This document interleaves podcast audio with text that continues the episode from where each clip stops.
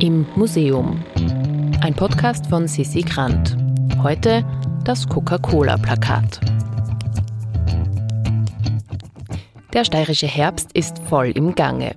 Im Rahmen des alljährlichen Festivals gibt es auch heuer wieder Performances, Diskussionsrunden und Ausstellungen, soweit das Auge reicht. Das Motto dabei lautet, je experimenteller, desto besser. Neben dem Herzstück des diesjährigen Festivals der Ausstellung Ein Krieg in der Ferne in der neuen Galerie gibt es auch ein Parallelprogramm. Zum Beispiel die inklusive Ausstellung über Werbeplakate im Graz Museum anlässlich der 100 Jahre Grafikdesign. Hier treffe ich Angela Fink, die mir erklärt, warum ein Coca-Cola-Plakat aus den 50ern für die Menschen damals etwas ganz Besonderes war. Hallo, mein Name ist Angela Fink. Wir sind hier im Graz Museum in unserer neuen Ausstellung Graz Plakat 1920 bis 1955, eine Ausstellung für alle Sinne. Ich bin hier Kulturvermittlerin am Haus und hatte auch die Projektleitung zum inklusiven Teil dieser Ausstellung inne. Es ist eine Ausstellung über Plakatkunst, wo es aber auch sehr viele Taststationen, Riech- und Hörstationen gibt und auch einen inklusiven Audioguide und Texte in leichter Sprache. Ähm, wir stehen hier vor einem Plakatentwurf, der gar nicht sehr groß ist, der ist circa ähm, ja, 25 mal, mal 40 Zentimeter groß und es handelt sich hier um ein Werbeplakat für ein Zuckerl, nämlich ein Zuckerl der Firma Engelhofer. Die Firma Engelhofer kennen vielleicht heute noch einige. Ähm, sie stellen heute noch die Firnzuckerl und auch die Wiener Zuckerl her. Das Zuckerl, das auf diesem Plakat aber zu sehen ist, ist ein anderes. Das gibt's heute nicht mehr. Das ist mit der Geschmacksrichtung Coca-Cola.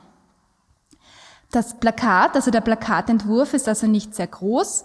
Ganz im Zentrum steht eine graue Robbe, die ganz starke Barthaare hat, die sehr ähm, grau in grau ist mit einem auffallenden weißen, ja, einer auffallenden weißen Schnauze und die über diesem sehr, sehr großen Coca-Cola Zuckerl da thront auf dem Plakat, das so schräg ins Bild gestellt ist. Das Zuckerl selbst ist äh, grün und rot und darauf haben wir den Schriftzug Coca-Cola und auf der Seite können wir auch Engelhofer lesen. Und dieses Zuckerl ist in so ein Papier eingepackt. Darunter haben wir nochmal ganz groß zu lesen den Namen der Firma, also Engelhofer. Und links oben finden wir in Knallrot das Wort neu. So viel einmal zur Beschreibung des Plakates, was es ganz interessant macht. Es ist so ein, ein typisches, sehr modernes Plakat dieser Zeit. Es stammt schon aus, der, aus dem Jahre 1953. Also in unserer Ausstellung ist es eines der, der Plakate, die eher zeitlich später entstanden sind. Es ist sehr reduziert in der Formensprache. Es hat eine ganz aufwendig gestaltete äh, Typografie. Also das Wort neu ist in ganz schnörkellosen, modernen Buchstaben geschrieben, während das Wort Engelhofer so ganz äh, fast wie in Schreibschrift, wie mit Hand geschrieben, ähm, zu lesen ist. Das Zuckerl auf unserem Plakat hat eine ganz bestimmte Geschmacksrichtung, nämlich Coca-Cola.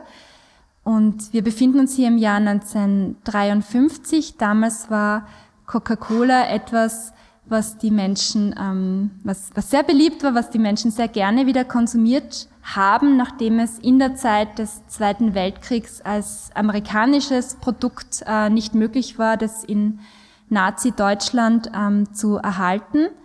Das ist vielleicht auch ganz interessant als Nebengeschichte. In der Zeit des Zweiten Weltkriegs hat man in Deutschland das Getränk Fanta entwickelt, sozusagen als Gegenstück zum nicht mehr erhältlichen Coca-Cola. Ähm, das damalige Fanta war eigentlich ein Molke-Getränk, also ist nicht zu vergleichen mit dem heutigen Fanta und wurde dann nach Ende des Zweiten Weltkriegs auch von der Firma Coca-Cola aufgekauft.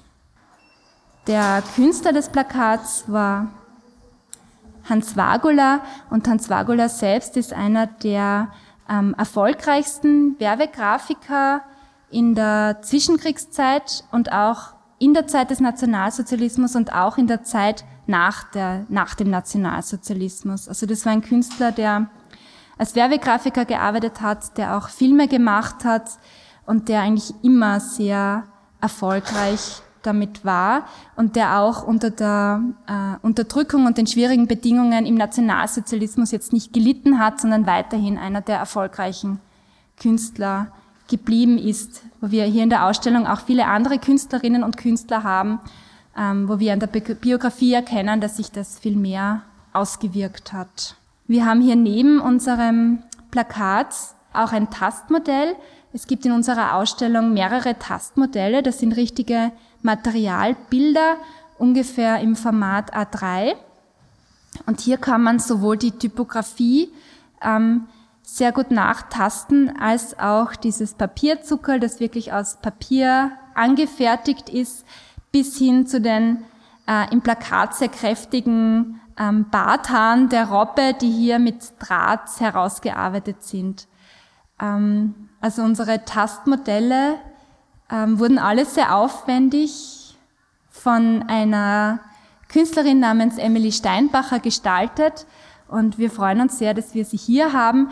Wir haben hier auch sehr eng mit blinden und sehbeeinträchtigten Menschen bei der Erstellung dieser Tastmodelle zusammengearbeitet, die also auch direkt dann am Entwurf noch einmal sagen konnten, können Sie der Beschreibung des Audioguides gut folgen, müssen die Oberflächen noch einmal nachgearbeitet werden, können Sie die Formen gut ertasten. So, das war uns sehr wichtig, dass wir von der Konzeption der Ausstellung bis zum fertigen Produkt eigentlich hier sehr viel ähm, Expertise und Rückmeldungen einholen haben können. Was wir hier auch haben, ist eine äh, Station zum Schmecken. Also wir haben in der Ausstellung viele Stationen zum Hören und zum Riechen. Wir haben eine einzige Geschmacksstation, wo wir Zuckerl der Firma Engelhofer anbieten, die jetzt eigentlich ja einer anderen Firma gehört. Also die Firma Engelhofer gibt es eigentlich nicht mehr. Wir haben hier aber noch die Firnzuckerl und die Wiener Zuckerl auch zum Testen für unsere Besucherinnen und Besucher. Und das ist auch ein Bereich der Ausstellung, den wir sehr regelmäßig wieder auffüllen müssen. Wie schön, dass man sich eine Plakatausstellung auch ertasten und erschmecken kann. Und was für eine Symbolik. Das amerikanische Coca-Cola kauft nach dem Krieg das deutsche Fanta auf. Morgen gibt's die letzte Folge unserer Reihe zum steirischen Herbst. Im Museum ist eine Produktion vom Produktionsbüro Sissi Grant. Musik Petra Schrenzer. Artwork Nuschka Wolf.